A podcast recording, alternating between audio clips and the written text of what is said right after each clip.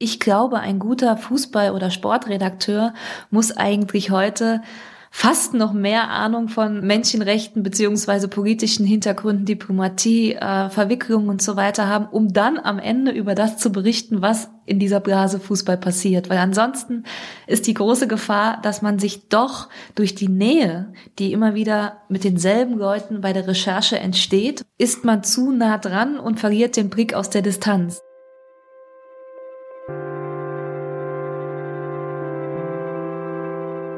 Geschichte hinter der Geschichte. Der wöchentliche Podcast für Freunde der Zeit. Liebe Hörerinnen und Hörer, herzlich willkommen zu einer neuen Ausgabe unseres Podcasts Hinter der Geschichte, bei dem wir Ihnen jede Woche zeigen, wie die Zeit funktioniert und mit Redakteuren sprechen, die diese Zeitung machen. Erlauben Sie mir gleich am Anfang einen Hinweis und ein besonderes Event, das wir geplant haben.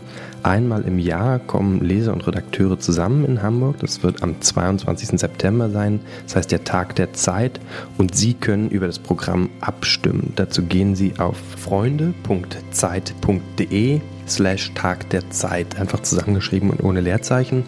Und da sehen Sie die Vorschläge für das Programm, aus denen Sie auswählen können und dann darüber mitbestimmen, worüber wir reden am 22. September hier in Hamburg auf Kampnagel.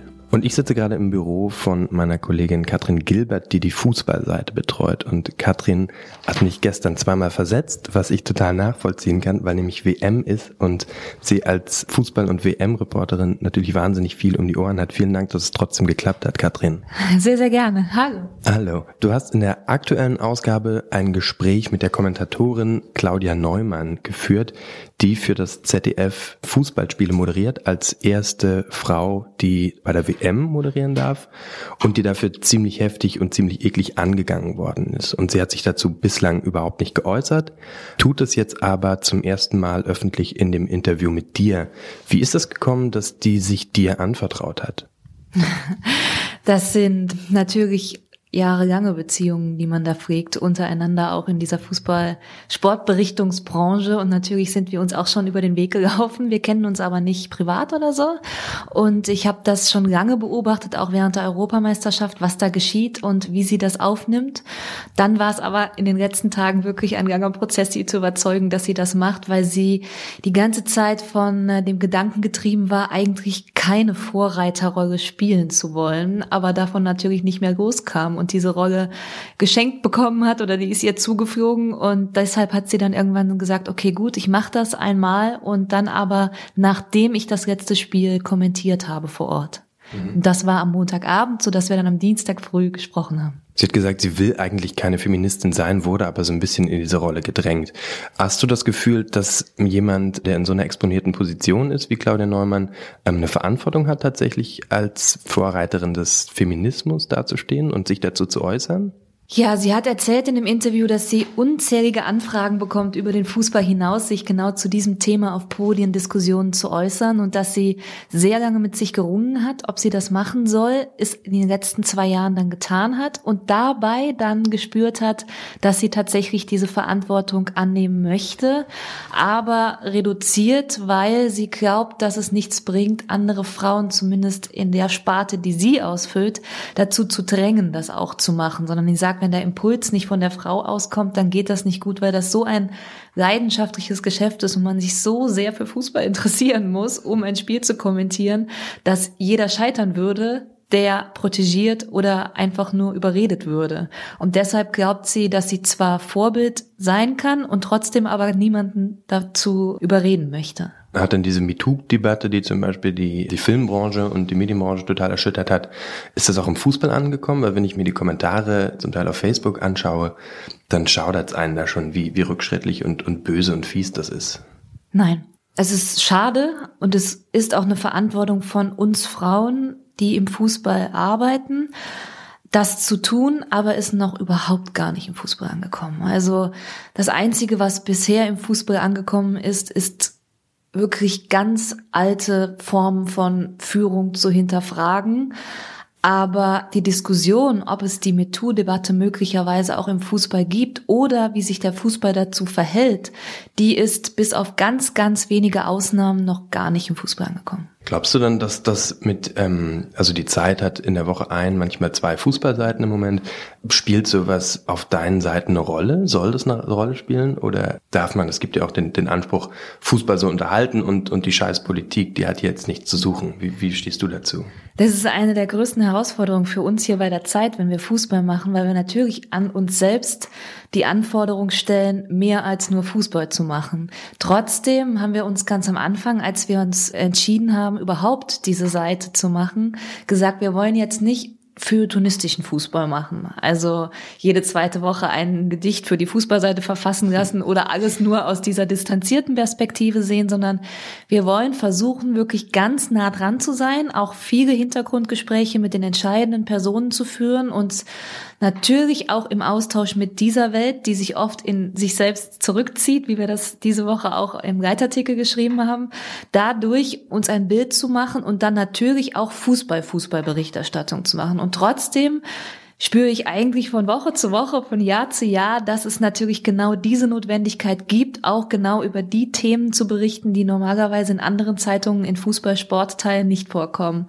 Und das sind auch die Themen, die die Leser am meisten interessieren und wo wir am meisten Feedback bekommen. Ob das MeToo ist oder Frauen, die sich besser entwickeln könnten, wenn sie mehr Unterstützung bekämen in diesem Bereich, aber auch natürlich Menschenrechtsfragen, Korruption und so weiter. Also das sind schon die Themen, die wir versuchen abzudecken abdecken, aber das kann man auch nicht jede Woche machen, weil man wirklich sich die Zeit nehmen muss, richtig dahinter zu schauen, weil es gibt nichts Schlimmeres, finde ich persönlich, als Kommentare über etwas zu schreiben, was man noch nicht wirklich durchschaut hat. Mhm. Und das ist halt das Problem, weil der Fußball wie auch die Politik von so viel Konkurrenz gespickt ist. Also es gibt zum Beispiel bei der Bildzeitung allein 100 Redakteure, die nur sich um Fußball und Sport kümmern. Das heißt, du musst da erstmal deinen Weg finden, um im kleineren personellen Rahmen auch genauso viel Informationen zu haben und dann auch noch die Gedanken zu formulieren, die darüber hinausgehen. Wie viele seid ihr denn hier insgesamt? Insgesamt. Wir sind zwei, die dafür verantwortlich sind, aber mit der Zeit immer, immer mehr Leute im Haus geworden, die gerne und viel für die Fußballseite schreiben. Das ist eigentlich auch ein Zusammenspiel mit Online, also Zeit Online. Den Kollegen, dort sind sie auch nicht so viele und gleichzeitig, wenn wir uns zusammentun, sind wir doch ein Team.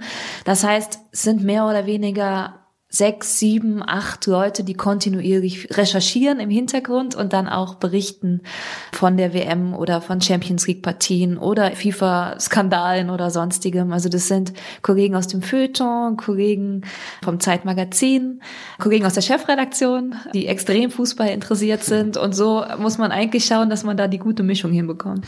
Fußball ist ja, das hat man jetzt nicht nur an der WM in Russland gesehen, eine ziemlich politische Veranstaltung ne? und auch etwas, was viel über die Gesellschaft erzählt. In einem Interview, was du vor ein paar Wochen mit dem DFB-Präsidenten geführt hast, hat der gesagt, Fußball ist das letzte Lagerfeuer, um das sich unsere Gesellschaft irgendwie noch versammelt, was früher die Fernsehunterhaltung war. Das gibt's alles nicht mehr als verbindendes Element. Das ist der Fußball geworden. Was heißt das für deine Arbeit?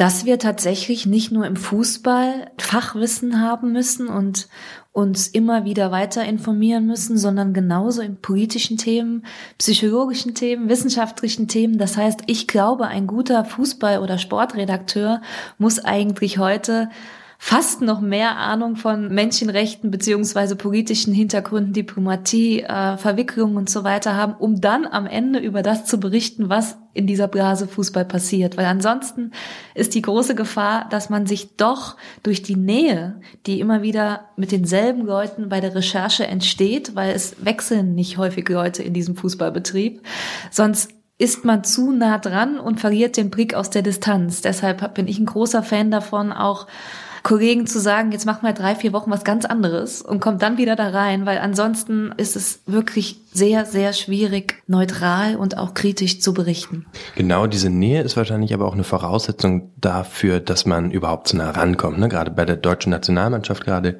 im Vorfeld ein riesiges Interesse da, hunderte von Reportern, die irgendwas wollen von der Mannschaft.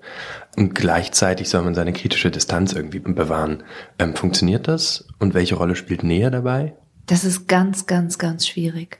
Also man muss sich das so vorstellen, wenn man ins Trainingslager fährt, der Nationalmannschaft sind da 150, 200 Kollegen, die meisten von denen sind da seit 10, 15, 20 Jahren. Und du kommst da wirklich an, ich kann nur von mir persönlich sprechen und denkst dir, wie um alles in der Welt kriegst du jetzt hier eine Distanz und auch tatsächlich noch meine Leidenschaft, das zu machen, ohne dass du am zweiten Abend denkst, es ist sowieso alles wie immer. Mhm. Und auch mit den ganzen Gerüchten und Dingen, die erzählt werden über die Spieler, über Trainer, über die Funktionäre, über andere Journalisten. Das ist ganz, ganz schwierig. Wenn du in die Distanz gehst und dich nur alleine bewegst, dann bist du natürlich auch irgendwie die, die sich distanziert und äh, nichts mit den anderen zu tun haben will. Also sich da eine Distanz zu bewahren und eine eigene Meinung zu bilden, ist mit das Schwierigste überhaupt. Wie weit bist du denn abhängig von der Gunst des DFB zum Beispiel, dass die dir, dass die dir Interviews vermitteln und sowas, weil die sitzen ja an der Quelle, die können ja entscheiden, wie viel, wie viel Zugang sie zulassen. Es ist hart und auch oft traurig weil du natürlich merkst, dass du versucht wirst, in eine Abhängigkeit zu ziehen. Jetzt nicht offensichtlich, sondern eher subtil. Mhm.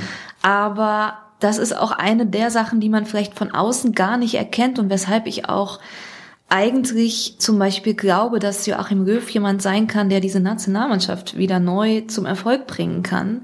Das liegt nicht daran, dass ich zu 100 Prozent von der Führungsarbeit überzeugt bin, weil ich nicht weiß, wie es jetzt werden wird, welche Schlüsse er ziehen wird. Das weiß ich einfach nicht. Aber zum Beispiel Joachim Löw ist ein Mensch, der komplett unabhängig von allem, was irgendwie politisch, taktisch entschieden wird im Hintergrund, mit wem arbeitet man zusammen, mit wem nicht, ein extrem unpolitischer Mensch ist und wahnsinnig verlässlich und auch sich nicht sagen lässt, mit wem er zu sprechen hat und mit wem nicht. Also das ist natürlich für Leute wie mich, auch Journalisten, die nicht immer ganz nah dabei sind, sondern sich auch versuchen, ihr eigenes Bild zu machen, ein Geschenk, mhm. Ähm, dass das so ist. Und das sieht man natürlich als Fan von außen gar nicht. Hat dich das überrascht, dass er, dass er weitermacht? Nein. Liebe Leserinnen und Leser, Sie hören es vielleicht im Hintergrund, werden die Stimmen ein bisschen lauter, weil Katrins Büro direkt neben dem Konferenzraum liegt, in dem jetzt gleich die große Konferenz stattfindet. Deswegen vielen Dank, Katrin, für die Zeit. Und wo guckst du das nächste Spiel? Das wird Freitag sein, also morgen. Und ich glaube, es wird das erste Spiel sein meines Lebens, was ich Public Viewing gucke während einer WM. Und deine Prognose? Wer Weltmeister wird? England oder Brasilien. Vielen Dank, Katrin, für die Zeit und schauen Sie sich nochmal um zum Tag der Zeit am 22. September und bestimmen Sie über das Programm mit. Vielen Dank.